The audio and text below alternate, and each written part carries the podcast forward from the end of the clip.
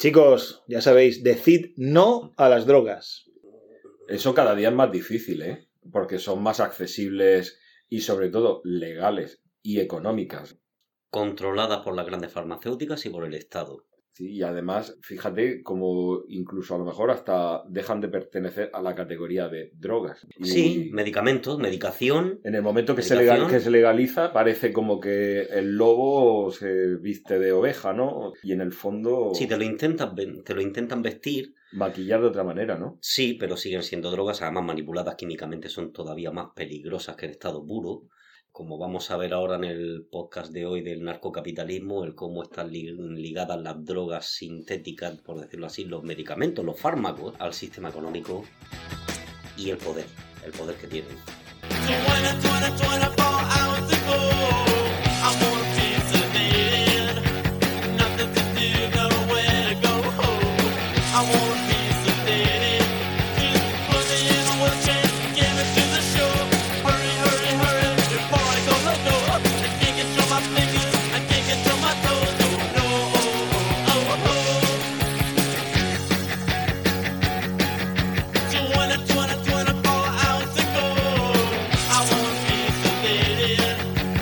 En este nuevo episodio de Cumlingus, episodio décimo tercero, vamos a volver a hablar de un libro. En este caso, del libro Narcocapitalismo para acabar con la sociedad de la anestesia, del profesor de teoría del derecho belga Laurent de Sutter.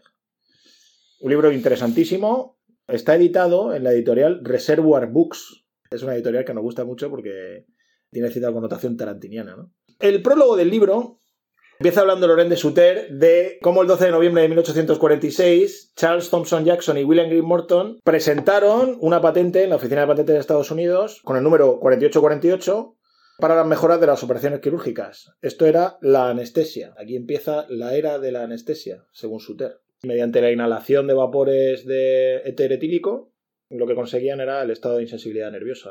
De hecho, aquí señala Laurent de Sutter cómo en la introducción de esa patente sobre todo los, los investigadores hacían referencia a la mejora de las operaciones quirúrgicas.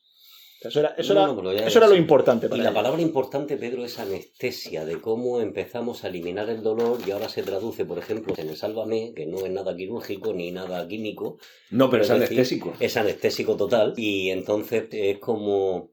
da la impresión que es como el comienzo de una sociedad ya idiotizada, que ya te anestesian para operarte, te anestesian informativamente, Bueno, siempre ha sido así, ¿no? como las drogas, sí, Pan y circo. pan y circo, y las drogas son una parte más del pan y circo, que te evaden de la realidad Al final podríamos llegar a la conclusión de que estamos anestesiados de muchas maneras. y casi permanentemente. Sí, Exacto. sí, sí, sí, Y sí. casi permanentemente. Podríamos decir en este podcast como comienzo que el descubrimiento de la anestesia fue el principio del fin de la sociedad crítica. Me parece una reflexión muy, muy interesante, Carlos. Interesantísimo eso que has dicho, Charlie. Sí, señor. En el primer capítulo, Laurent de Sutter titula Bienvenido a la tierra del Prozac o a Prozacland. Habla del síntoma al síndrome y cómo el psiquiatra alemán Emil Kraepelin tenía la obsesión con que la psiquiatría se uniese a las filas de las ciencias experimentales y convirtiese en una rama más de la medicina. Y que abandonase todas esas preocupaciones metafísicas que siempre había tenido la psicología. Y él lo que, lo que fundamentalmente quería era encontrar las causas físicas de las enfermedades, para establecer varios cuadros clínicos y entonces realizar un sistema de clasificación. Él lo que hacía era que de síntomas aislados, explica aquí Laurent de Sutter, creaba grandes familias a las que denominó síndromes. Y sobre todo él fue muy famoso por acuñar o por desarrollar la psicosis maníaco-depresiva. Es curioso cómo explica aquí Suter que esta psicosis maníaco-depresiva no proporcionó realmente una definición clara a Kraepelin de lo que era, sino que ahí metía todo tipo de componentes físicos o psíquicos, trastornos sensoriales, delirantes, abulia, logorrea, etc. ¿no? Y, pero es curioso cómo esta denominación de psicosis maníaco-depresiva llega incluso hasta ahora, ¿no? Con lo que se denomina trastornos bipolares. Se utilizó por primera vez en el ejército norteamericano. Se creó como, como el primer listado de afecciones mentales por trastornos. El DSM. El del primer DSM, efectivamente, que ahora ya va por la versión 5 o 6, para eh, describir los trastornos que se habían ocasionado en la guerra a los Sí. soldados. Una guerra significa trauma Sobre todo cuando envías a gente muy joven que no está acostumbrada a ver la violencia y a ver la muerte tan de cerca. Eh, Es curioso, ¿no? El origen de... Claro. Claro, y ese trastorno maníaco depresivo, tratarlo con fármacos como ahora veremos más adelante debido a los traumas de la guerra, pues se puede criticar la farmacología, pero tiene también su función de, de poder curar o paliar el dolor psíquico de esa gente que venía de la guerra trastornada totalmente. Sí, y además porque el mundo de, de los anestésicos fueron desarrollando y probando ensayo-error durante muchos años. No, no, no ha sido una cosa de, de llegar y dar con la clave debido a, a la cantidad de efectos secundarios que, que muchas de las sustancias tenían. ¿no? Pero siempre manipulados químicamente en laboratorios. El narcótico efectivo no es la droga en estado puro. Hmm. No es la hoja de coca. No es la amapola de la heroína, no. Es la, es la morfina.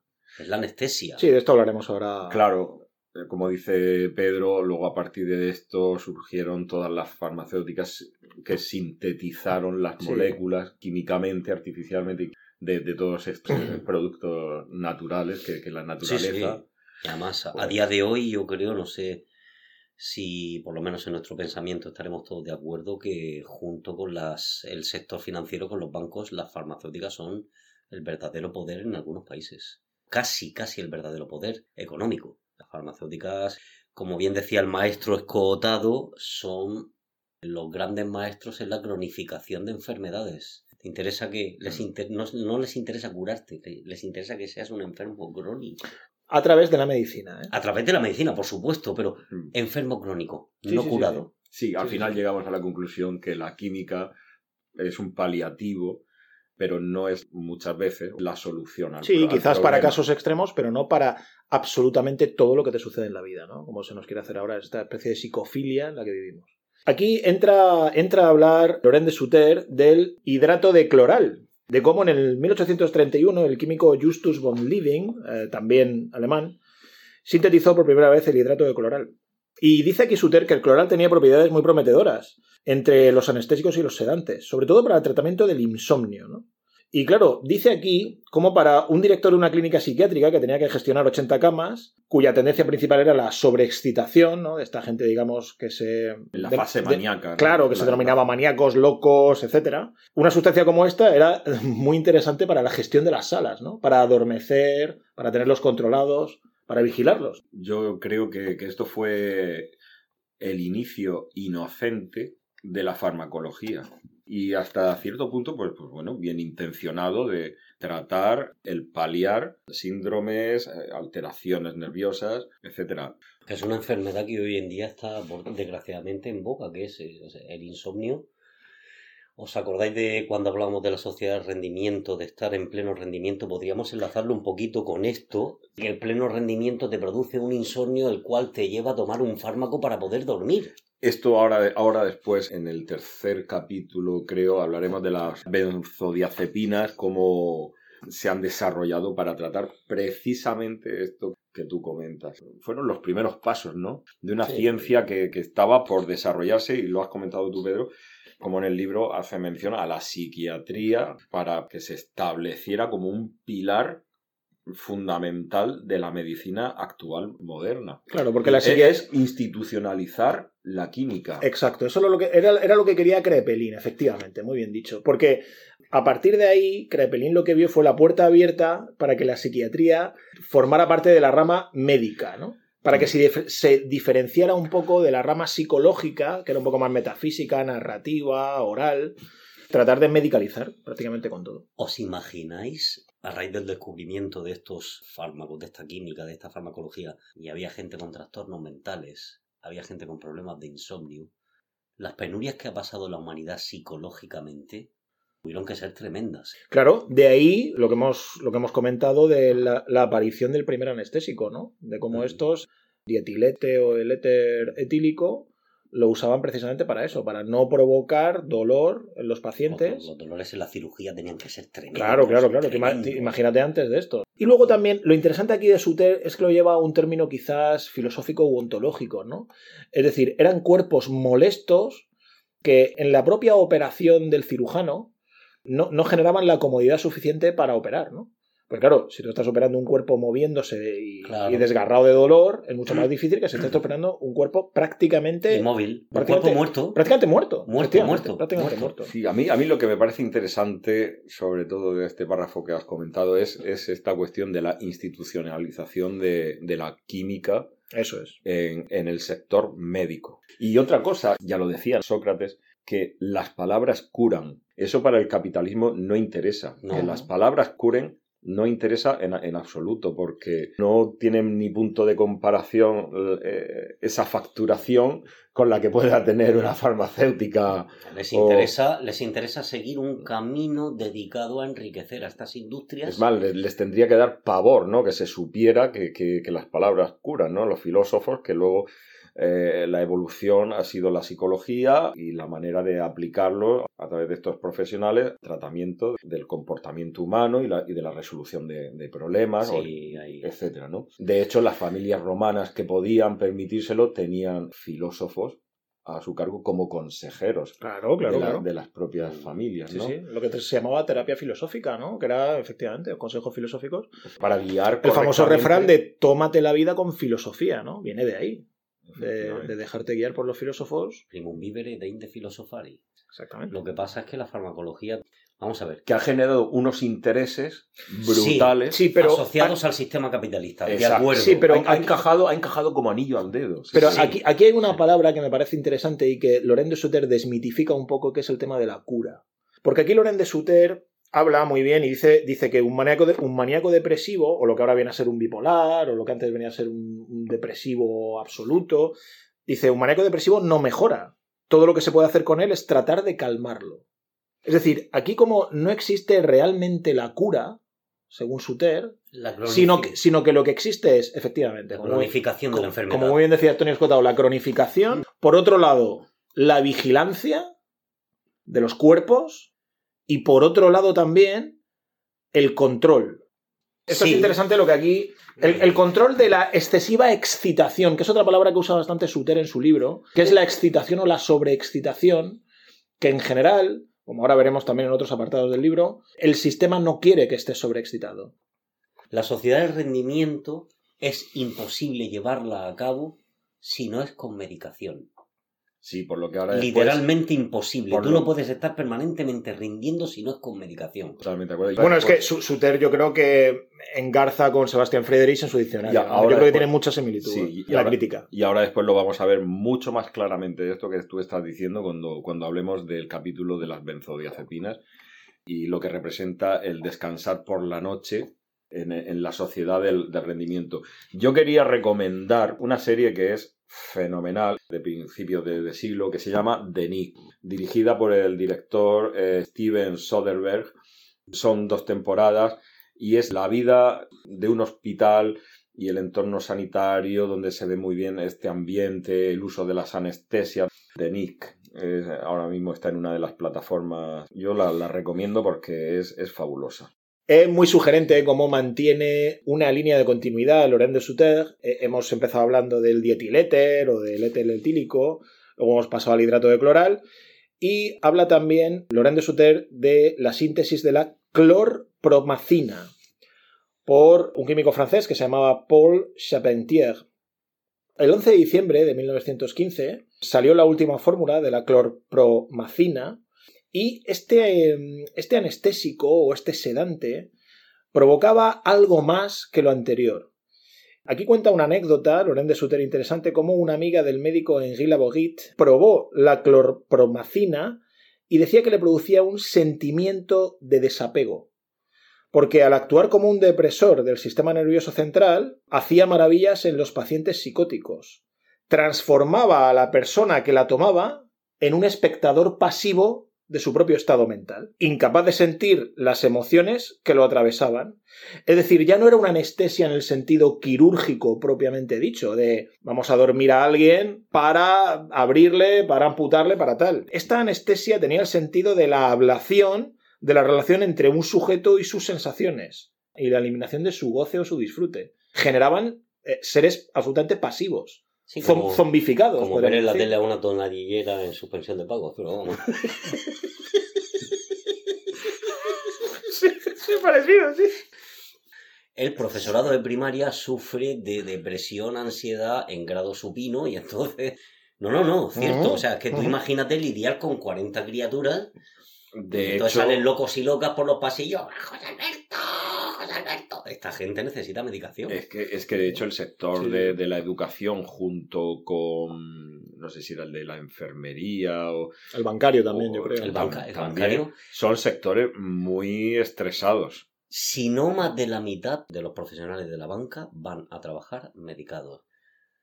Es que es un ejemplo claro al servicio del capitalismo, del narcocapitalismo. Bueno, lo hablábamos ya en la sociedad de rendimiento. Yo, yo creo que prácticamente casi todo el mundo. Casi ya no, ya solamente hay que irse a estos sectores tan míticos, o, o digamos, tan mitificados en su momento, sino que yo creo que en general, ¿no? Mucha gente va medicada a su trabajo, y lo comentábamos ya. Y, Sí, y sí. es una realidad clara, ¿no? Y triste porque no poder desarrollar tu trabajo si no vas medicado. Aquí el foco de Suter es interesante porque va un poco más allá y no habla tanto de que eh, esté bien para que el paciente no sufra, sino que estaba bien en el momento para la mejora quirúrgica del cirujano. Es decir, eh, la anestesia, según Suter en su momento, empezó siendo una mejora quirúrgica, una mejora científica, con el, digamos, añadido de ayudar al cirujano en su tarea no de quitar el dolor del paciente en sí, sino de manipular un cuerpo muerto. Que esto lleva a conceptos filosóficos mucho más interesantes, ¿no? Creo yo. Lo malo es cuando, como vamos a ver más adelante, cuando esa, esa manipulación química, esa narcosis, está al servicio del capitalismo para el, Eso, eso, la explotación es del que eso, ser humano. eso es lo que eso es lo interesante de este libro de, de- que presenta Suter cómo hay una evolución en el uso y en, la aplicación en los ámbitos de aplicación de la química lo que comienza siendo una bien intencionada aplicación para lo que comenta Pedro de, de mejorar la técnica quirúrgica y salvar más vidas al final mm, evoluciona para el control de las personas. Lo que resulta interesante del análisis de Suter es esto, que va más allá, que dice, no, no, la anestesia no empezó como un fin humanitario o filantrópico de la medicina para curar más, empezó como un control ya de por sí de los cuerpos muertos.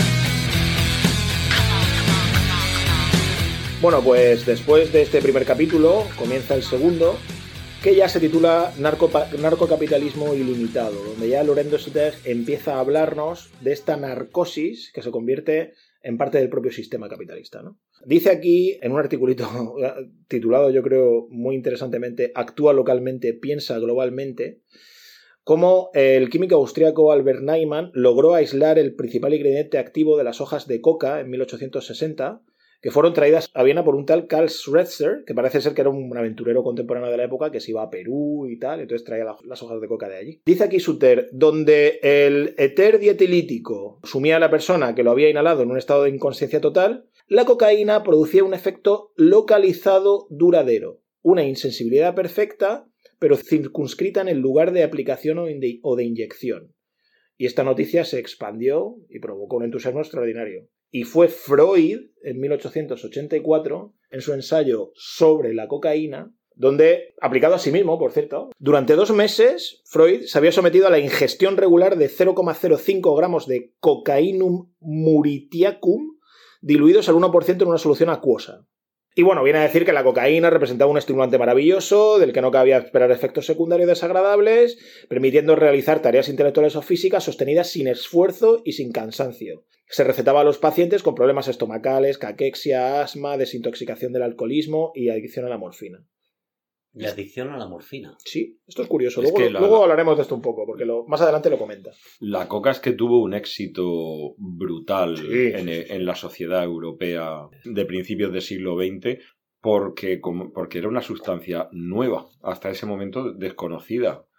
Claro, parecía que aquello era, tenía unas propiedades milagrosas, te fortalecía, hacía que no te cansaras, se aplicó a bebidas. Estaban de moda lo que eran los tónicos, eh, los vinos tónicos. Coca-Cola surgió porque como se prohibió el alcohol, surgió un brebaje sin alcohol, pero que seguía llevando la parte de la Sí. coca. Fíjate, a raíz de lo que dices, es curioso lo que comenta aquí Suter, que dice, Freud no estaba usando cualquier cocaína vieja.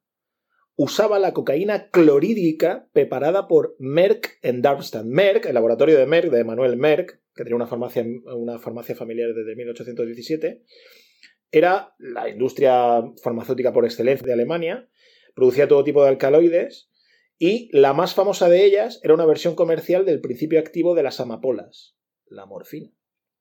Para mí, aquí en este periodo de, de comienzo del siglo XX es cuando empieza a surgir toda esta industria narcótica farmacéutica. Años 20, años 30 es, es- Sí, es Sí, el pero inicio. sepárala, sepárala esa industria. Exacto. Lo que dice Juanjo, perdón por la interrupción, lo que dice Juanjo, efectivamente, Alemania era el líder mundial de la producción de cocaína a principios de la década de 1920. Dice Suter, se estimaba que casi toda la producción peruana de coca pasaba por Hamburgo y que la cocaína extraída constituía el 80% del comercio mundial del sector.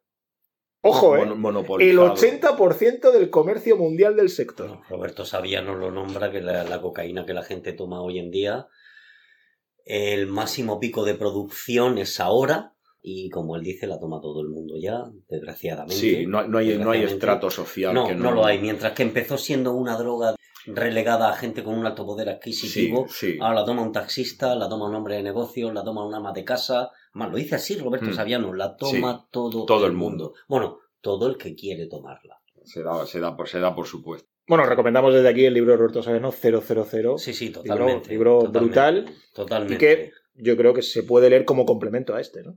Yo recomiendo dos libros sobre la cocaína, por lo menos uno sobre todo, que es El, El poder del perro de Don Winslow. Muy Obra bueno. maestra Una obra maestra absolutamente recomendable y Cobra, la guerra sucia contra la cocaína de Frederick Forsyth, Foresight, sí, sí.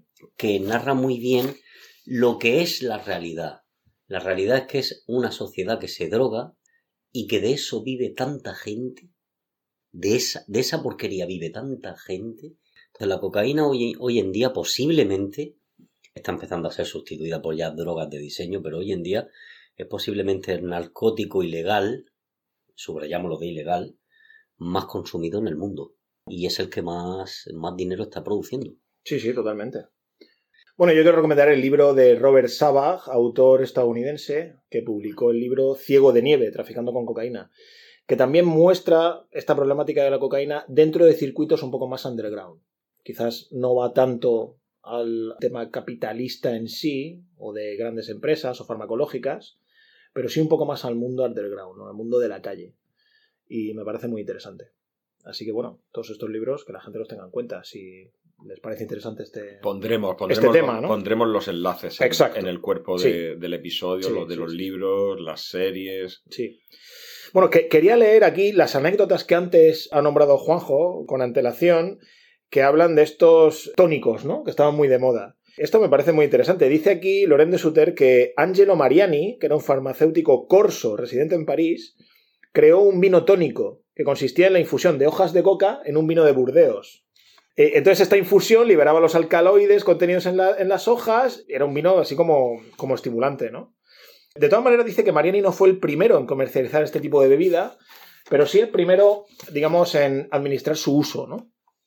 Este vino, que se llamó vino Mariani, fue muy famoso en- a finales del siglo XIX. Y luego sus competidores, un tal John Pemberton, produjo una coca de vino francés en Atlanta, que terminó sustituyendo el vino por un jarabe y lo comercializó como Coca-Cola. John Pemberton parece ser que no tuvo mucho éxito, pero luego fue el, el comercial Asa Candler el que creó la icónica forma de la botella de Coca-Cola, el que continuó incluyendo en la fórmula la infusión de hojas de coca, lo que todavía, dice aquí Laurent de Suter, hace hoy en día gracias a una excepción hecha a medida que aparece en el artículo 27 de la Convención de las Naciones Unidas sobre estupefacientes del 61. En Sudamérica, todas las tribus siempre. Los cocaleros, los trabajadores Sí, bolivianos claro, en las claro, alturas claro. mascando la hoja de coca. Y Sí, sí. el rey de España, eh, Juan Carlos y Sofía, cuando fueron a Bolivia o no a Colombia, mascaron la hoja de coca. Sí, es que no tiene nada que ver. Sí, pero que no solo... Bueno, sí. Mira, esto no es de azúcar.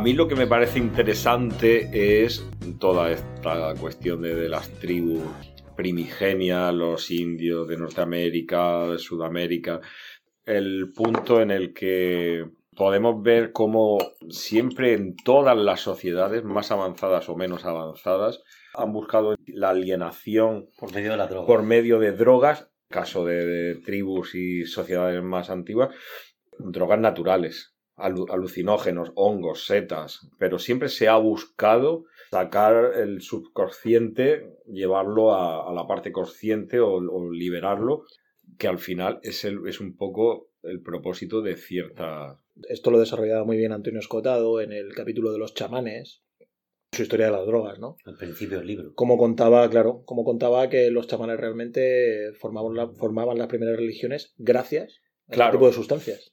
O sea, la, la droga forma, la droga es un fármaco que te hace estar en, digamos, en conexión con el más allá, ¿no? Claro, Con- por eso digo que, que no será que en cierta manera todas las sociedades al final siempre han incorporado las drogas a su forma de vida. Sí, sí, Escotado. Aquí lo hemos has nombrado, Escotado lo decía. La humanidad se drogaba, se droga Droga- y se y se drogará. drogará. Exacto, Punto. exacto, efectivamente, estoy totalmente de acuerdo. El problema es la adicción, no el uso de la droga. Mira, Richard Nixon, cuando declaró la guerra contra las drogas, decía, Public enemy number one is drug abuse, no uso, abuso de las drogas. Claro, el enemigo es que- público número uno Esto es es el abuso. Pero es que esto va implícito en, en la palabra droga, el abuso. Es decir, una droga no es algo que se pueda controlar. Si fuera controlable, no sería una droga. No sería una adicción. Droga y adicción son, van unidos de la mano, a mi entender. A largo. A, a Muy menos- poca gente es capaz de hacer un uso de las drogas para poder llevar su vida adelante sin caer en la adicción. Muy poca gente. Hay que tener la mente muy estructurada, muy fuerte para poder hacerlo. La droga de por sí produce adicción y más si es manipulada químicamente. El sí, porque, es ese. sí, porque ya está la, la manipulación química es como el- Ahora- el, tabaco, que la nicotina es Más adictiva que la heroína 10 veces. y que el, eh, sí, sí, y que el crack. Lo que O sea- pasa es que la nicotina es muy floja. Un gramo de nicotina pura mata a un caballo. De nicotina pura mata a un caballo. Sí, sí, es completamente Entonces, venenosa la nicotina. Vale, el problema cuál es, precisamente como dice Juanjo, el narcocapitalismo, el uso y el abuso de las drogas para tú seguir produciendo. Este uso de drogas vale para fines médicos, de acuerdo. La cocaína, para mantenerte en pleno rendimiento. ¿Os acordáis de lo que hablamos del business punk? Del ejecutivo de publicidad. Tú lo enfocas que se hincha farlopa. tú Eso es eso, sí. eso Tú, es eso. tú lo enfocas desde para mantener el orden establecido. Es que eso es, lo, eso es lo que Suter Es que- eh, señala en el libro, sí. Eso es lo que Suter señala en el libro. Sí, para mantener el orden establecido. Y Mm. poder controlar un poco ese orden. Lo que pasa es que, bueno, actualmente viene una lucha con los carteles mexicanos de Esos cómo son- ellos quieren meter, por ejemplo, toda y- la coca sintética que puedan y la lucha con Estados Unidos y Europa Occidental para eso. Sí, pero como tú decías antes, Controlar ya se da por hecho que es una lucha perdida. Sí, Ah, Es una lucha no sé perdida. cantidad de cuántas veces la industria de Hollywood en películas lo ha dicho. Es una lucha que estamos perdiendo y se está gastando el gobierno. En este caso Eh, bueno, de, de hecho, lo que tú has dicho antes de Nixon, Nixon lo decía con la boca pequeña.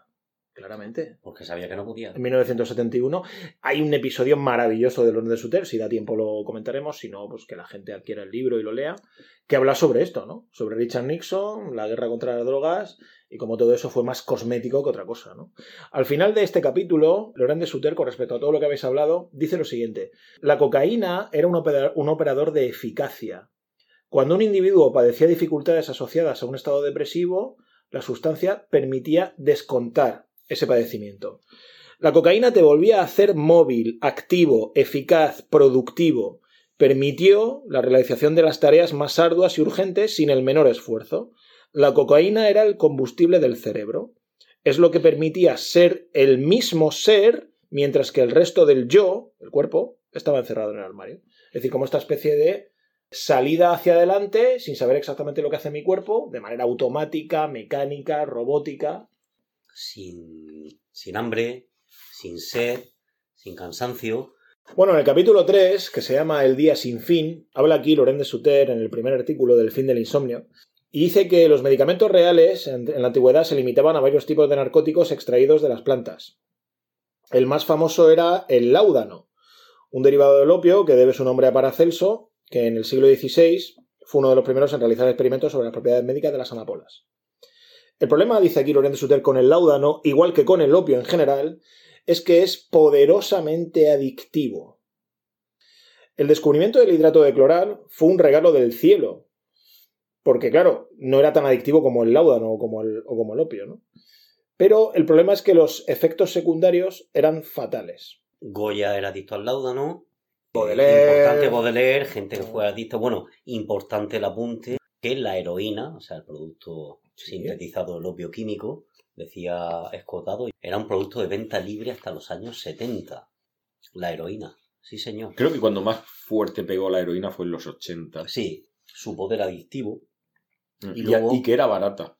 Aquí, bueno, podíamos de alguna manera enlazar este síndrome de dependencia que genera los opiáceos con los opiáceos más vendidos en el mercado, que son los cepames, las benzodiazepinas, los valiums y todo este tipo de cuestiones, ¿no? Lo peor. Que están a la orden del día y que toma prácticamente toda la población. Y además este es un punto muy interesante porque entra de lleno en el tema de, como dice Schutter en el libro, en el tema del descanso. Y el descanso es fundamental para la sociedad del rendimiento. La noche, ese periodo en el cual descansamos, es esencial para la sociedad del capitalismo que las personas puedan de- Descansar des- para poder rendir. descansar para volver a rendir el día siguiente. Sí, Entonces es otra de las piezas claves en todo este mecanismo. Sí, sí, sí, sí. Aquí es fascinante, no nos vamos a detener en esto, pero es fascinante cómo hace aquí Loren de Suter un estudio de cómo había un derecho nocturno, que los juristas italianos y alemanes crearon el ius nocturnis, que era la ley de la noche, ¿no? Con los términos nox, noche y nox a daño, es decir, la noche si la vives te hace daño, ¿no? Y como la noche era normalmente considerada, o sea, que quien vivía la noche eran los holgazanes, los ociosos, los indolentes, ¿no? Y había que descansar, como bien ha dicho Juanjo. La creación de la iluminación en París, por un tal Gabriel Nicolás de Lagaine, que era una especie de policía que creó la iluminación para tener a la gente controlada por la noche, ¿no? Esto es muy Claro, es que esto es al final lo, de lo que trata el libro y por lo que es tan interesante, es cómo se han ido llevando a cabo todas las acciones necesarias, incluida la comercialización de, de- de productos químicos, para el control de la vida humana. Con esto que tú estás diciendo, por ejemplo, de la iluminación nocturna. Ese es el tema, sí. Es decir, ¿por qué se paga más en un trabajo nocturno? Por el plus de peligrosidad. ¿Por qué? Porque la noche es peligrosa. ¿Por qué? Pues porque la noche, si nos remontamos antropológicamente hacia atrás, la noche es cuando los animales cazan y el ser humano pues se siente más indefenso, ¿no?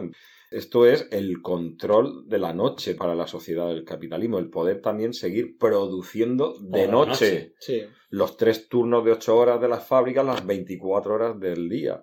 Esto también es un anecdótico, ¿no? Pero me parece muy sugerente, ¿no? Lo que dice aquí de la primera discoteca, ¿no? Por llamarla así. En 1886, la inauguración, dice Lorenzo de Nueva York, del Webster Hall, ¿no? Claro, echa la ley, echa la trampa. Como la aparición de la primera discoteca significó la aparición de una forma de apropiación del mundo nocturno que pretende evadir a la policía y convertirla a su propio beneficio. ¿no?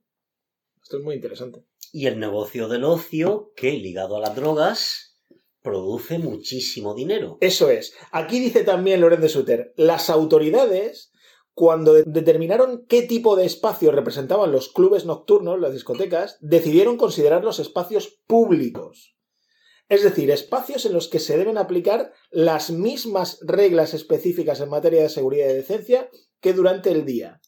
Por lo tanto, la noche empezó a ser domesticada. Dome- Exacto. Esa, esa es la palabra clave que, Sí, que me sí, parece sí. que es la, la que más, la más apropiada. Ese es el tema, sí.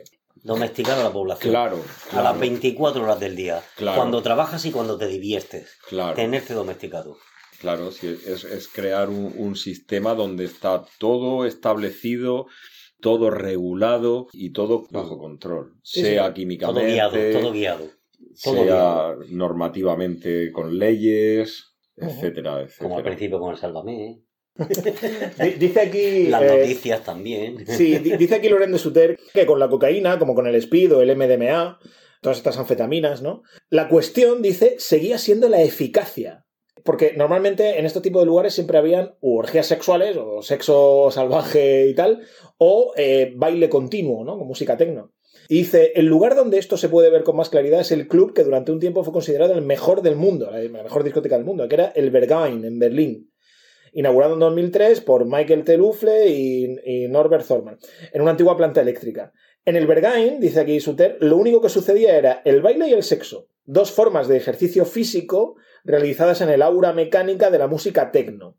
Y con la ayuda de un puñado de drogas sintéticas, acababa todo muy bien. Alemania y más concretamente Berlín siempre han sido punteras en todo el tema este del desparrame. Eh, Sí, ¿Música bueno, tecno? hay- hay ¿Sí? que- No lo sabía yo. Sí, y, y hay que recordar lo que decía Suter al principio, ¿no? Que fue en la década de los años 20 donde Alemania Ahí efectivamente, además voy a recomendar otra serie donde esto se ve claramente todo el esplendor de, de Berlín a principios de siglo, que es Babylon, Babylon Berlín. Es una serie alemana policíaca donde se ve todo este submundo underground de la fiesta, de la homosexualidad, del transgénero, como ya a principios de, de siglo XX Berlín era una ciudad completamente avanzada en este aspecto. Sí, hay Babi- que, Babylon Berlín.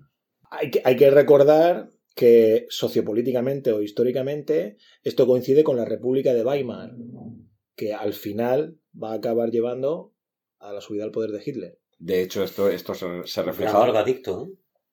Fue de las primeras personas en probar el LSD y efectivamente la, la guerra fue también un campo de experimentación para todos. Esta química, las tripulaciones de los tanques Panzer, de, de la Wehrmacht y tal, pues tomaban estimulantes. Sí, anfetaminas, cocaína, sí, sí, sí, sí, sí. Exacto, en la, en la Blitzkrieg, en la, en la guerra, Bueno, guerra relámpago, les, les- pues eso, les, les propo- les Eso, proporcionaban estimulantes y En sus fiestas privadas también. Y Dios sabe lo que se estará Dios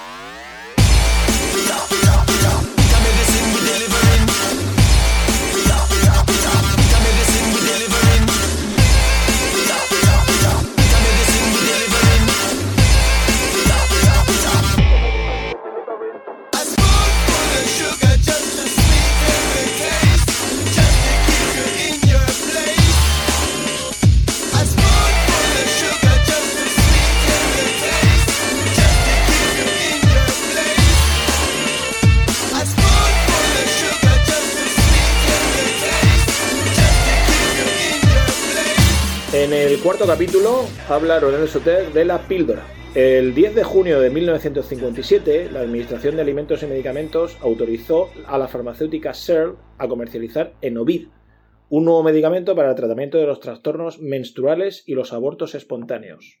Estaba considerado un medicamento que había sido muy poco probado y que aún era incierto, que se presentaba como cualquier cosa menos un método anticonceptivo químico. Sin embargo, con un poco de comunicación inteligente nació la píldora. Y lo importante de- de- del asunto que es controlar la natalidad a voluntad de las personas. Aquí de lo que estamos hablando es de adaptar la especie a las necesidades del entorno, de la economía. Eh, Es decir, se puede ver desde tantos puntos de, de vista. Cuando la mujer da a luz, tiene que cuidar del bebé y entonces no produce para el sistema capitalista. Produce de otra manera, comprando pañales, etcétera, etcétera. Sí, se activa otra economía. Se activa otra economía, de acuerdo. Pero la píldora, aparte de ser una revolución sexual, también es un aliado de indirectamente del capitalismo porque consumes otras cosas. No tienes hijos, sigues produciendo. Es contradictorio y, y Sí. aquí Suter señala esta contradicción. Era, era lo que iba a decir, que hay muchos aspectos que- interesantes sobre, sobre la píldora conceptiva en cuanto a todas esas puertas que se abrieron a nuevas posibilidades, nuevas opciones, cambio de estilo de vida. Creo que ha modificado en gran en gran manera eh, la sociedad en los últimos, sí, sí, los una- últimos 50 años. Hombre. Una revolución sexual. Porque claro, la píldora tiene efectos secundarios. Y muchos, ¿eh? Exacto. Muchos. Entonces, a- aquí me parece muy sugerente, como todo el libro de Suter en general, cómo él siempre va un poco más allá, planteando retos intelectuales que eh, se escapan un poco de lo típico, ¿no? Entonces él aquí, claro, te viene a decir un poco, a ver, la píldora, bien, puede hacer que la mujer sea más independiente, puede hacer que la mujer controle de manera individualista y personal La su propia capacidad de concebir o no. Claro.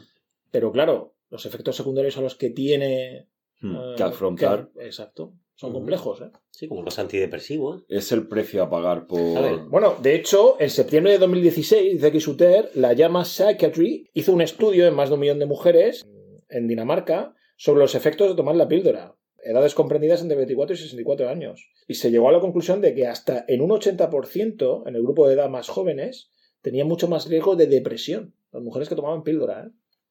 Entonces, claro. Bueno, tienes el antidepresivo y seguimos alimentando a la, a la industria farmacéutica. Exacto, y al esto es, esto sistema. es, es y el al círculo sistema. vicioso permanente. Es el no parar. El sí, no parar. Es un nicho de mercado tras otro nicho de Otro, mercado otro hasta el infinito. ¿no? Era como tú decías, Pedro, de una pastilla, tomo esta pastilla que me soluciona esto, pero como me ha generado ahora esta cuestión, tengo que tomar la siguiente pastilla. Claro. Esto es lo que comentaba Laurent de con la cocaína. ¿Qué hacemos ante los adictos a la morfina? Darles cocaína, Cocaína. a finales del 19. Es curioso y yo creo que esto pasa en generaciones anteriores a la, a la nuestra. Tienen muy asimilado el concepto de me tomo la pastilla para curarme. Y es cierto que hay medicamentos, hay químicas que curan, pero hay muchísimos otros que no curan, que lo que hacen es paliar y esconder debajo de la alfombra los verdaderos Los, antide- problemas. los antidepresivos. Los verdaderos problemas que son los que hay que atacar, atacar de, de raíz. Claro, Los antidepresivos son lo que tú acabas de decir, Juanjo. Sí, sí, muy acertadamente es esconder un problema cuando con una terapia adecuada puedes llegar a no necesitarlo.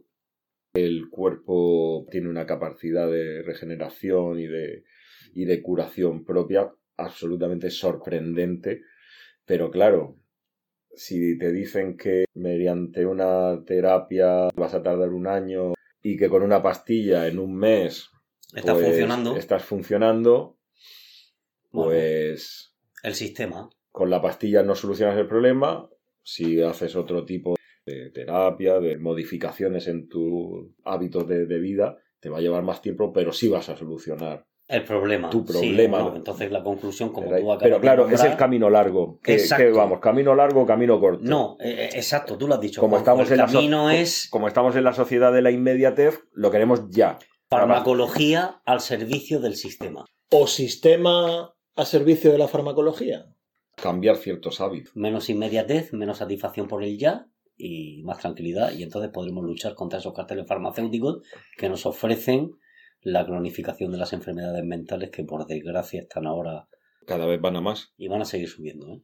Entonces, le recomendamos a todos nuestros oyentes Menos psicofilia, menos ignorancia, más eros y menos tánatos. Y más filosofía. Sí, señor. Pues con esto cerramos nuestro podcast de hoy y como siempre os recomendamos que visitéis nuestra página web www.cumlingus.com donde podréis escuchar todos nuestros estupendos episodios. Así que un abrazo a todos y a todas. Estoy quitando.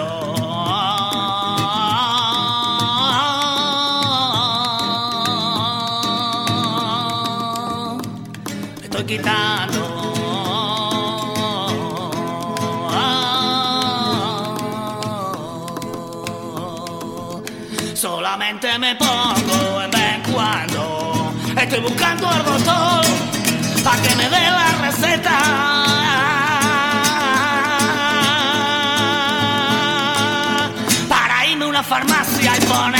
Ciego lanceta. Me estoy quitando. Mentira que te he visto yo para el polígono. Me estoy quitando. Que no, que no era para mí, que era para otro que también se está quitando. Estoy buscando al doctor para que me dé la receta. Para olvidarme de tu amor y no quitando, que no, me estoy quitando,